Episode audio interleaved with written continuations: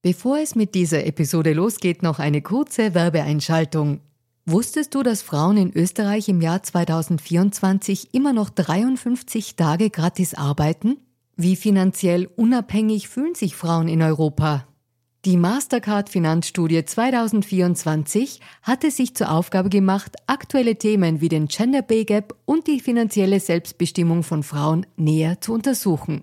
Finanzielle Bildung ist enorm wichtig für Frauen, um ein unabhängiges Leben führen zu können. Die Ergebnisse der Studie zeigen eindeutig, dass es noch viel zu tun gibt, insbesondere wenn es um die Förderung der finanziellen Selbstbestimmung von Frauen und Ungleichheiten im Job geht. Als weltweit führendes Technologieunternehmen im Zahlungsverkehr setzt sich Mastercard für eine inklusive digitale Wirtschaft ein, von der alle Beteiligten weltweit profitieren. Mastercard engagiert sich stark dafür, eine bessere Welt für Frauen in der Arbeit und in der Gesellschaft zu schaffen. Das beginnt bei dem Ende des Gender Pay Gaps im Mastercard-Universum und endet bei aktiven Förderungen für Kleinunternehmerinnen, Startups sowie jungen Mädchen in MINT-Karrieren. Weitere Informationen findet ihr unter www.mastercard.at-de-at. Und jetzt geht's weiter mit Fair and Female.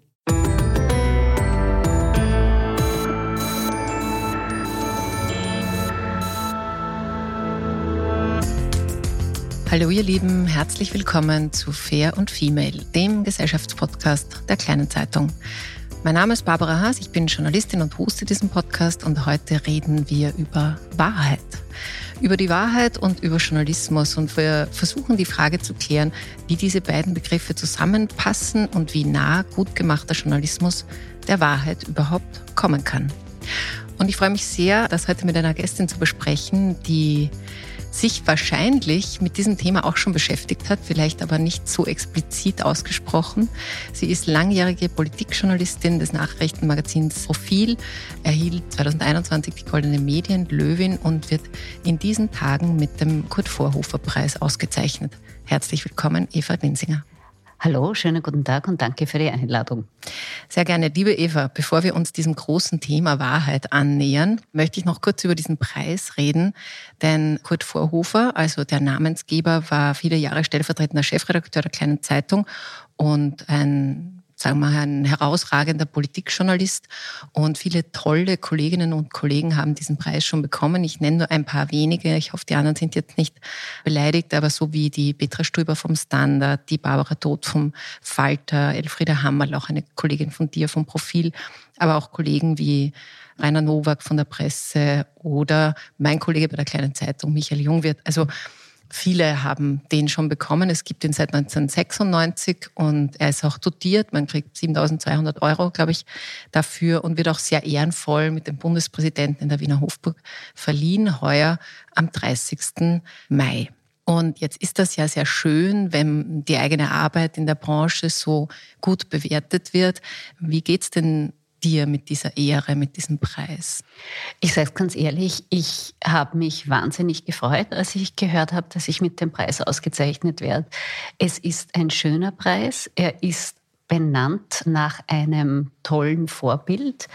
Und deswegen habe ich mich einfach wahnsinnig gefreut, ihn zu bekommen, auch weil es ein wirklich journalistischer Preis ist für journalistische Leistungen, wo es um nichts anderes geht. Also ich war einfach happy. Das ist schön. Ich möchte auch noch ganz kurz aus der Jury zitieren, also die Begründung, warum du diesen Preis verliehen bekommst. Zitat, der differenzierte Blick und ihr abwägendes Urteil lassen analytische Texte entstehen, die innere Zusammenhänge von politischen Entwicklungen beleuchten. Sie vereint stilistische Brillanz mit der feinen Klinge und einem Blick, der Hintergründe offenlegt. Soziale Verantwortung spricht aus allen Artikeln und Kommentaren. Zitat Ende. Dieser letzte Satz, die soziale Verantwortung, da möchte ich jetzt ein bisschen noch bleiben, weil ich weiß nicht, ob es dir auch so geht, aber ich habe ein bisschen den Eindruck, dass gerade in diesen zwei Jahren, bisschen mehr als zwei Jahren Pandemie, sich das Bild auf Journalismus und auf Journalistinnen und Journalisten schon ein bisschen gedreht hat. Und quasi alle Redaktionen mussten mit viel Hass umgehen lernen. Und das hat sicher mit dieser gesellschaftlichen Spaltung zu tun. Aber viele Menschen verloren vielleicht auch ein bisschen das Vertrauen in traditionelle Medienhäuser und sind oft abgedriftet in auch teils ich sage jetzt mal, gefährliche Kanäle wie Telegram und so. Und jetzt frage ich dich, wie es dir in dieser Zeit gegangen ist und auch, ob du eine Idee hast, wie man dieses Vertrauen wieder holen kann, gewinnen kann. Ja, erstens gebe ich dir hundertprozentig recht. Ja, wir haben das auch erlebt. Und das hat sicher damit zu tun, die Pandemie war für alle unangenehm, bedrohlich, hat Ängste ausgelöst. Und da ist es oft sehr bequem, wenn jemand daran schuld ist. Und da bieten sich Medien als Feindbilder dafür an.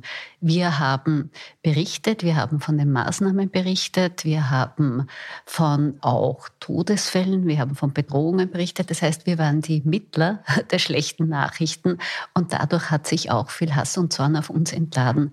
Ich glaube aber, dass das ein Prozess ist, der nicht nur in Österreich schon länger im Gange ist. Man merkt das seit Mitte 2015, ein bisschen davor schon, wo man einfach merkt, dass Demokratie und Medien beide in die Krise geraten sind.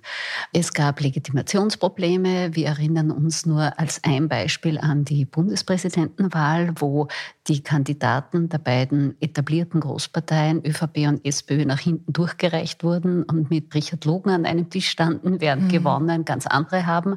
Und das sieht man auch in anderen Staaten. In den USA hat bekanntlich Donald Trump gewonnen, etc. etc. Und all diese Rechtspopulisten von Donald Trump über Heinz-Christian Strache eint etwas, sie attackieren gerne Medien. Sie haben immer wenn ihnen etwas nicht gepasst hat, und es war bei beiden relativ oft laut geschrien, Fake News, Fake News, mhm. es waren die Medien an allem schuld. Und so etwas hinterlässt natürlich Spuren. Und so hat sich das gegenseitig aufgeschaukelt, die Krise der Medien und die Krise der Demokratie. Was können wir dagegen tun, hast du gefragt? Ich glaube, einfach unbeirrt und nach bestem Wissen und Gewissen Journalismus betreiben und ganz wichtig, alle machen Fehler, natürlich auch wir Medien, auch Fehler zugeben. Nicht zu tun, als wären wir allwissend, sondern auch sagen, hm, das wissen wir derzeit nicht so genau, das wissen wir, das wird vermutet und auch wenn Fehler passieren, sie zugeben. Das ist nämlich ein Kardinalfehler, wenn wir so tun und das schürt auch Misstrauen. Das finde ich ganz spannend, was du da sagst, eben auch von diesem Zugeben. Ich will ja mit dir über Wahrheit reden und ich habe unlängst in einem Philosophiemagazin, das hat sich ganz um das Thema Wahrheit getreten. Das war, ich will jetzt nicht philosophieren, aber ich habe es ganz spannend gefunden, weil da zwei so Dinge herauskristallisiert wurden. Das eine ist Wahrheit und das andere ist Meinung. Und Meinungen gibt es natürlich viele und jeder kann seine Meinung haben, aber nicht jeder kann seine Wahrheit haben.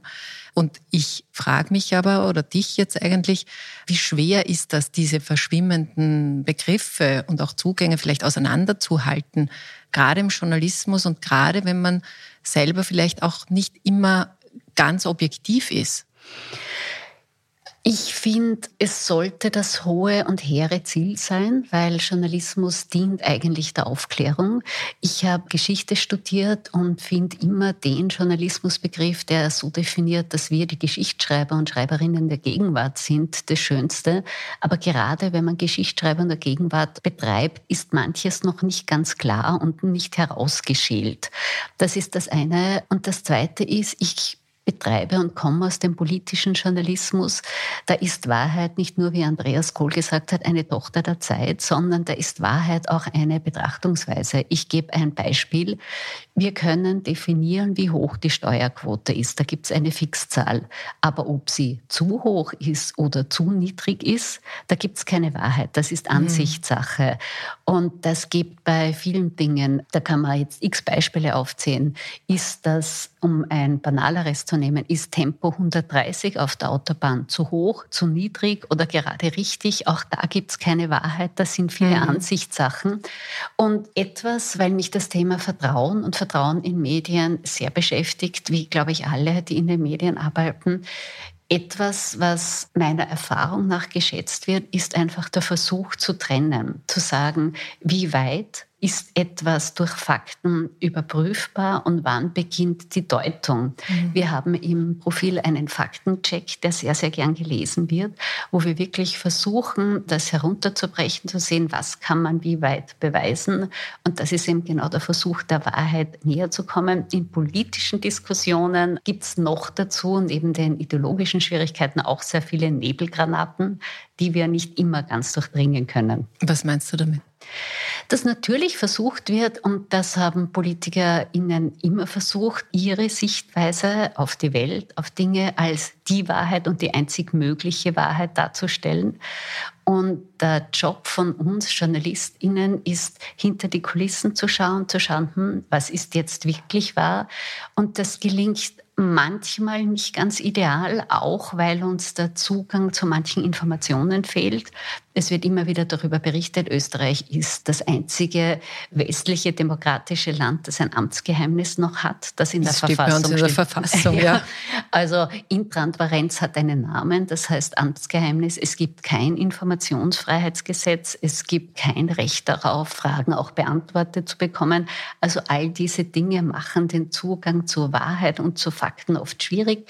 Es gibt viele Studien, die in Ministeriumsschubladen irgendwo verschimmeln, weil das Bewusstsein nicht da ist, dass die Öffentlichkeit ein Recht hat, darauf zu erfahren, was mit ihrem Steuergeld passiert. Also all das macht die Wahrheitssuche manchmal schwierig, aber es sollte dennoch unser Ziel sein. Mhm. Was du da jetzt beschreibst, das hat ja auch zu einem relativ massiven Absturz im Pressefreiheitsranking in diesem Jahr geführt. Und was da auch mit reingespielt hat, und da würde ich jetzt ganz gern drauf kommen, bevor ich wieder mit der Wahrheit weitermache, ist das Geld. Und das ist ein Thema, das in Österreich den Journalismus schon belastet. Zwar das Geld, das verteilt wird, das Steuergeld, also nicht Werbeeinnahmen, die ja Verlage auch erwirtschaften, sondern eben dieses öffentliche Geld. Und ich möchte dich selber jetzt da ganz kurz zitieren. Du hast bei deiner Rede zur Goldenen Medienlöwin dazu Stellung genommen und sagst, Zitat, es werden Unsummen für freihändig vergebene Inserate gezahlt. Die an Kriterien gebundene Presseförderung ist dagegen lächerlich niedrig. Und diese Inserate, das ist vielleicht der einen oder anderen Zuhörerinnen noch in Erinnerung. Auslösend waren vor allem die Inserate an die Tageszeitung Österreich und diese mutmaßlich quasi gekaufte Berichterstattung. So, wir zahlen Inserate und dafür wird gut über uns berichtet und das alles war keine Erfindung jetzt der ÖVP. Ich glaube, die SPÖ und der Kanzler Feimann hat das auch schon ganz gut geschafft. Aber gut geschafft, das ist eh schon wieder so eine Verharmlosung. Tut mir leid. Also das hat ein bisschen System bei uns. Und was will ich sagen? Genau. Ha, noch was aus deiner Rede von der Medienlöwin, nämlich, was macht man dagegen? Zitat, guter Journalismus kann sich Käuflichkeit und Verhaberung nicht leisten. Dafür werde ich kämpfen wie eine Löwin. Das war eine tolle Ansage. Was ich dich jetzt aber frage, ist, mit wem muss dieser Kampf geführt werden? Diese Dinge sind ja nicht erst heute entstanden, sondern die gibt es schon länger. Und wie lange, und das ist vielleicht noch die entscheidendere Frage, wie lange können Qualitätsjournalistinnen und Journalisten diesen Kampf denn überhaupt noch führen? Ich hoffe sehr lang, weil sonst würde es bedeuten, dass dieses Motto, das Thomas Schmid, der Mann mit dem Talent für kultige Formulierungen, in einem seiner hunderttausenden Chats geschrieben hat, recht hat. Er hat da geschrieben, wer zahlt, schafft an. Und das war bezogen eben auf die Berichterstattung in Medien und das hat mit unabhängigem Journalismus natürlich überhaupt nichts zu tun. Unabhängiger Journalismus agiert genau gegengleich, ist auch unabhängig von Inserenten und Inserentinnen und daher müssen wir diesen Kampf führen. Wir kämpfen ihn ein bisschen auf einer schiefen Ebene. Du hast schon angesprochen, die Presseförderung, die lächerlich gering ist. Sie ist in den 1970er Jahren gleichzeitig mit der Parteienförderung eingeführt worden. Damals waren sie ungefähr gleich hoch. Seither ist die Parteienförderung in die Höhe geschnalzt um ein Vielfaches. Auch das basiert auf Steuergeld und mit diesem Steuergeld lässt sich wahnsinnig leicht klotzen. Dazu kommen eben diese hunderten Millionen Euro, die über Inserate an Medien, vor allem an die drei Großen des Boulevard, geschüttet werden. Das bedingt eine einerseits große Abhängigkeit und führt zudem dazu, dass die Berichterstattung sich umdreht. Eigentlich sollte Journalismus die Mächtigen kontrollieren. Erst Macht eröffnet ja die Möglichkeit zum Machtmissbrauch. Bei uns passiert aber teils das Gegenteil, vor allem am Boulevard. Da werden Mächtige adoriert und hofiert mit fast schon lustigen Jubelschlagzeilen, die lustig wären, wenn es nicht zu traurig wären, so wie im Ausland lieben sie unseren Wonderboy oder früher auch Thüringer würden Feimann wählen. Und das führt zu dieser Umdrehung. Und wenn sich die Politik einmal an solche Jubelschlagzeilen gewohnt hat, kann sie mit kritisch unabhängigem Journalismus nicht mehr rasend gut umgehen, dann empfindet sie den als unbotmäßig. Daher ist es wichtig, dass wir Qualitätsmedien dafür kämpfen. Durch diese Ermittlungen aufgrund der mutmaßlich gekauften Umfragen entsteht auch ein Bewusstsein in der Öffentlichkeit dafür. Das macht es etwas leichter. Das Thema ist jetzt nicht nur mehr etwas für Insider und Insiderinnen. Und ja, das wird ein langer und zäher Kampf, aber wir werden ihn gewinnen müssen. Denn auf die Dauer kann eine Demokratie ohne unabhängigen Journalismus nicht existieren. Da weiß ich jetzt nicht ganz genau, ob ich da schon zufrieden bin damit, aber du hast halt wahrscheinlich auch nicht jetzt so die Antwort parat. Ich denke mir, es ist halt schon so lange ein Thema und irgendwie habe ich nicht so das Gefühl, außer dass es manchmal Medienenqueten gibt und Arbeitskreise, aktuell gibt es wieder sehr viele Arbeitskreise zu diesem Thema, dass dieses Thema wirklich angegangen werden möchte. Ach, Entschuldige, dass ich unterbreche. Ja, aber natürlich hat die Politik kein Interesse daran. Die Politik mag Jubelschlagzeilen. Sie mag Schlagzeilen, wo nicht kritisch hinterfragt wird. Sie mag solche Berichterstattung. Das heißt, wir werden einfach den Druck aufbauen müssen, dass sie das freiwillig machen. Also das glaube ich nicht. Und siehst du da dich, also jetzt sage ich mal ein Profil, aber insgesamt sagen wir mal die Qualitätsmedien, da auch vereint? Gibt es da auch die Kooperation? Es gibt ja Verbände und quasi es gibt ja auch Lobbying für Qualitätsmedien. Aber ist das stark genug, um Druck aufzubauen? Bisher offensichtlich nicht, aber ich bin prinzipiell trotz vielen Jahren in der Politikberichterstattung immer noch eine Optimistin geblieben.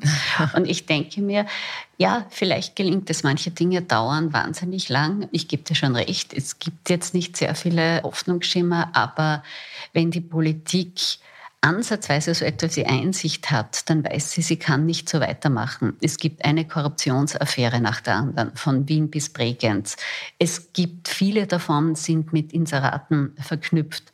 Das heißt, wenn die Politik einen Funkenverstand hat und nicht das gänzliche Vertrauen der WählerInnen verlieren will, dann kontert sie dagegen mit Transparenz. Und Transparenz ist die beste Waffe gegen Korruption. Ja. Und wenn Ihnen das nicht reicht als Ansporn, etwas zu ändern, dann weiß ich auch nicht. du hast diese Affären schon angesprochen. Wir haben jetzt gerade auch ein Jubiläum zu feiern, wenn man das so bezeichnen möchte, drei Jahre Ibiza in diesen drei Jahren die Ibiza-Affäre, also wer es nicht mitbekommen hat, möge es bitte googeln, das erkläre ich jetzt nicht. Nach diesem politischen Erdbeben ist wirklich viel passiert. Politiker sind zurückgetreten, aber nicht nur Heinz-Christian Strache, es hat sich sozusagen damit ins Bodenlose beschädigt, sondern auch diese so lange gefeierte türkise ÖVP und auch Sebastian Kurz haben sozusagen die Konsequenzen getragen und jetzt ist die ÖVP in dem nicht mehr so glamourösen Realität der Politik wieder gelandet.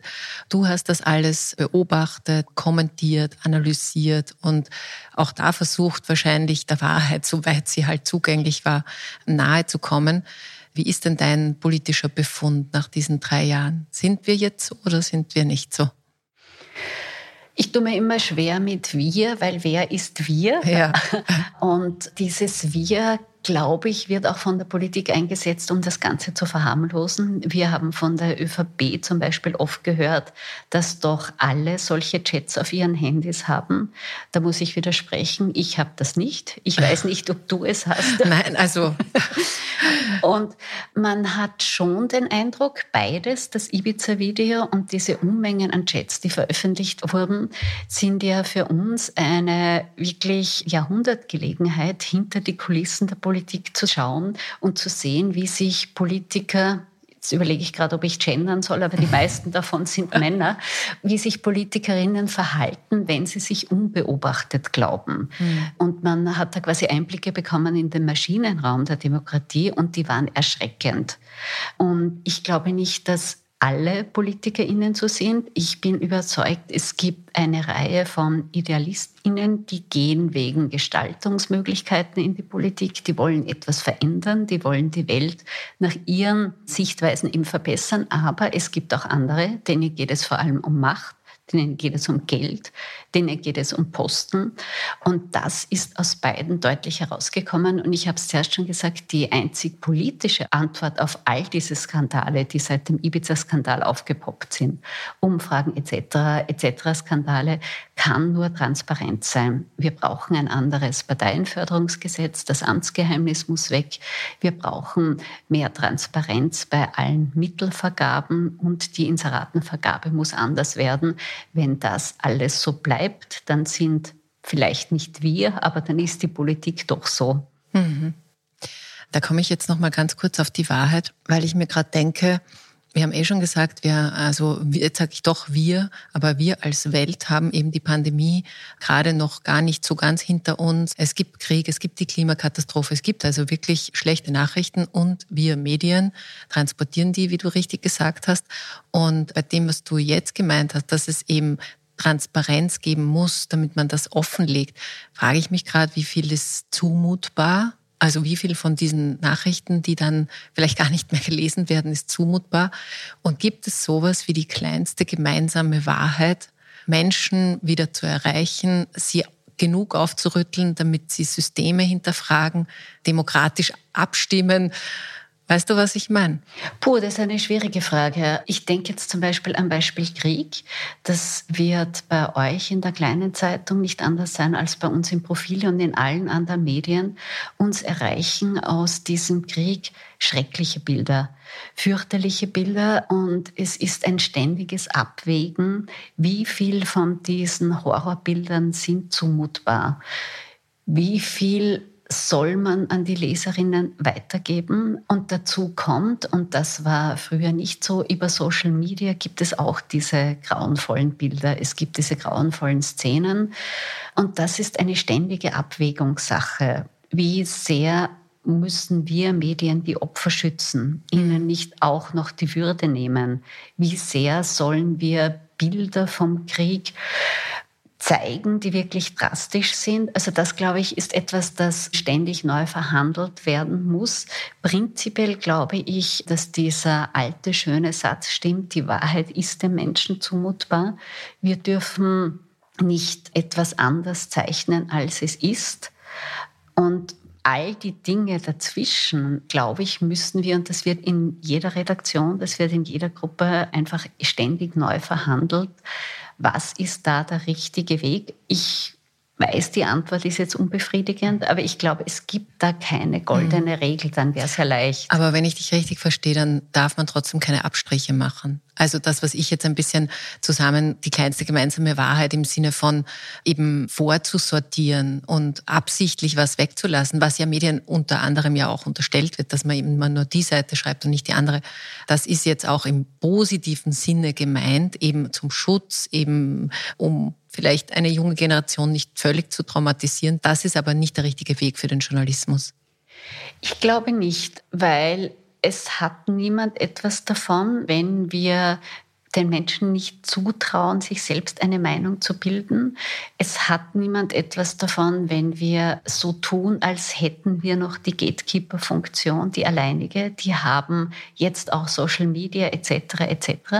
Was wir Medien, und das ist der Unterschied zu Social Media, wirklich tun müssen, ist überprüfen. Gerade im Krieg, aber nicht nur im Krieg, erreichen uns Bilder, Videos etc., die natürlich auch Propagandazwecken dienen. Das haben wir schon oft bei echten oder vermeintlichen Terroranschlägen gemerkt.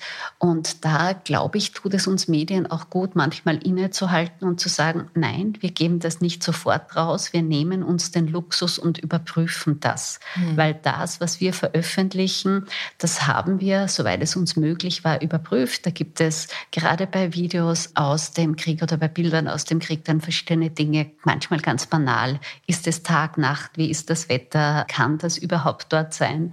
Und diesen Check sollten wir machen.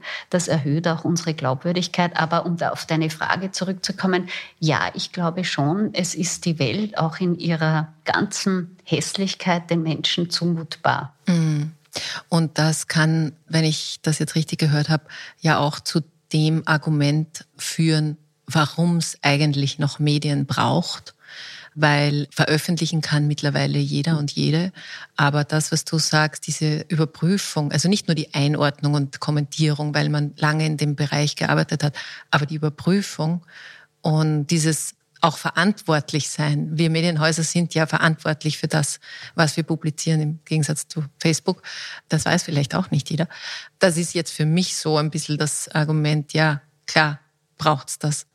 Ja, weil da dann eine Institution dahinter steht. Wenn die kleine Zeitung etwas veröffentlicht, egal auf welchem ihrer Plattformen, dann steht dahinter die Journalistinnen dieses Mediums, die dafür bürgen, dass das nach bestem Wissen und Wissen recherchiert wurde.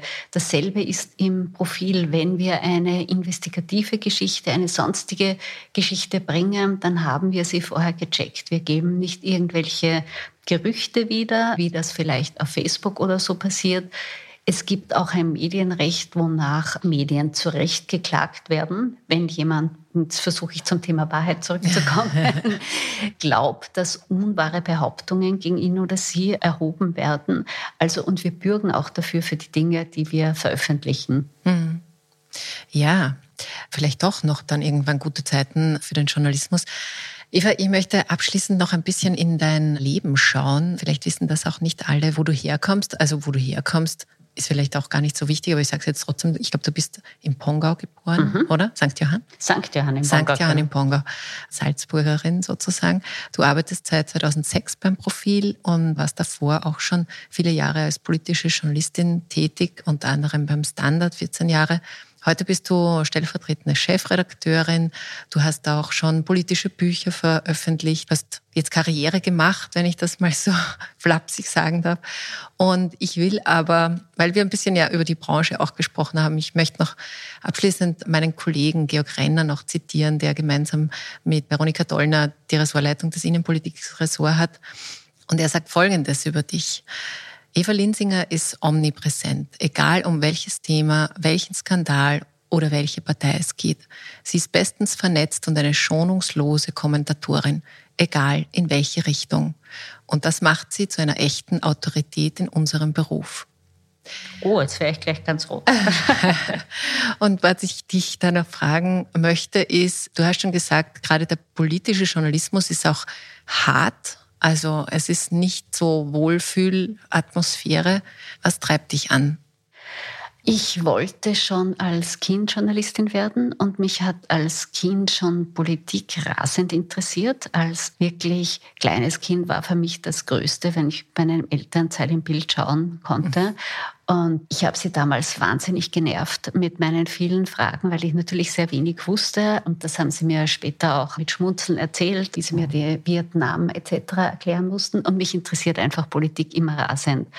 Ich habe mir vorgenommen, dann später als Schülerin, als Studentin, es gab ein paar KollegInnen im Journalismus, die ich bewundert habe. Und das waren immer die, die unabhängig waren. Gerade im Politikjournalismus ist es manchmal hart, das wissen wissen alle, die dort arbeiten, es ist auch manchmal nicht leicht, unabhängig zu sein, weil es einerseits Vereinnahmungsversuche gibt und weil ich noch keinen Politiker, keine Politikerin getroffen hätte, die nicht gefunden hätte, Unabhängigkeit gut und schön, aber zu uns braucht es ja nicht so gemein sein. Ne? Also es fühlen sich quasi immer alle ungerecht behandelt und mein so ganz plattes Credo ist, solange alle schimpfen, bin ich offensichtlich noch unabhängig und das ist auch etwas, was bei Profil im Markennamen steht, das unabhängige Nachrichtenmagazin. Es wurde damals in den 1970er Jahren von Oskar Bronner gegründet. Damals war die Medienlandschaft noch eine völlig andere, eben als Kontrapunkt zu all den Parteimedien, Parteizeitungen, die es damals gab. Die sind dann in den 80er, 90er Jahren verschwunden und kommen jetzt wieder. Die kommen ja. wieder auf Facebook, auf Blogs. Webseiten ja. und überall. Und das heißt, auch da ist unabhängiger Journalismus manchmal in der Kritik, weil er einfach unangenehm zu allen ist weil er allen auf die Finger schaut und weil er eben nicht parteiisch ist, sondern einfach Äquidistanz und Kritik gegenüber allen ist, hat. Und das finde ich aber auch das Reizvolle daran. Mhm. Okay, also dieses Feld, dieses Spannungsfeld interessiert dich. Mhm. Und wie schützt du dich davor, zynisch zu werden? Das ist eine gute Frage. Ich glaube, ich habe immer KollegInnen bewundert, die schon erfahren waren, aber sich trotzdem ihre Neugierde bewahrt haben, die eben auch nicht zynisch geworden sind, die auch bei allem kritisch zu sein bedeutet ja nicht, dass man nicht auch manchmal etwas gut finden kann. Kritisch zu sein bedeutet ja nicht immer nur alles negativ zu finden, sondern man kann auch etwas loben. Und ich glaube, etwas, was einem vor dem Zynischsein bewahrt als Journalistin, ist den eigenen Platz zu kennen. Ich bin eine Beobachterin. Mhm. Ich bin keine Akteurin, ich bin keine Aktivistin. Ich beobachte, ich gestalte nicht mit, sondern ich sitze quasi in der zweiten Reihe und schaue nur, was passiert. Und das versuche ich nach bestem Wissen und Gewissen zu beschreiben. Mhm. Das kann einem davor bewahren. Und nicht zuletzt ist es natürlich auch einfach manchmal eine Pause zu machen. Mhm. Einmal etwas anderes zu tun, einmal einmal ein paar Stunden oder auch sogar im Urlaub einige Tage nicht an Politik zu denken, sich mit etwas anderem zu beschäftigen. Mhm. Ja, das klingt gut. Jetzt muss ich doch noch was fragen, weil du sagst, du bist eine Beobachterin. Wie geht's dir denn mit diesem Journalismus? Ich würde jetzt nicht sagen subjektiv, aber wo Medienschaffende irgendwie als Teil ihrer Berichterstattung ihren eigenen Standpunkt klar darlegen, also ihren Bias oder ihre Haltung oder wie ist es dazu gekommen und so. Und das wird unterschiedlich betrachtet, ob man das gut findet oder nicht. Tendenziell jüngere Kolleginnen, auch bei uns im Haus, finden das gut. Tendenziell, ich sage jetzt, das ist platt, jung und alt, aber ich erlebe ein bisschen einen Generationenkonflikt in diesem Zugang. Wie geht's dir damit? Ich glaube, das ist auch ein bisschen davon abhängig, von welchem Feld wir da reden, von welchem Bereich wir da reden, von welcher Sparte wir da reden. Und wir brauchen uns jetzt nichts vorschwindeln. Natürlich haben alle ihre Standpunkte, aber der Unterschied zwischen einfach ideologischen Standpunkten, wie sie in der Politik perfekt aufgehoben sind, und Journalismus ist eben, dass mir das an Fakten entlang argumentieren wahnsinnig wichtig ist. Mhm so auch etwas zu überprüfen anhand von Fakten und nicht zu sagen, wäre ich jetzt eine Parteimitglied, eine Parteifunktionärin, würde ich automatisch alles, was von meiner Partei kommt, gut finden.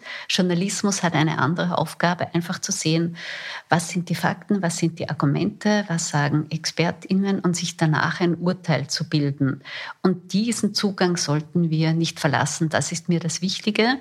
Das, was du beschreibst, erlebe ich auch. Ich glaube, das müssen alle für sich entscheiden. Meines ist es nicht, aber das soll keine Abwertung sein. ja, naja, es ist natürlich, also ich ertappe mich selber dabei, dass ich manchmal Texte toll finde, weil sie natürlich ein bisschen juicy werden, wenn sie Persönlichkeit zulassen.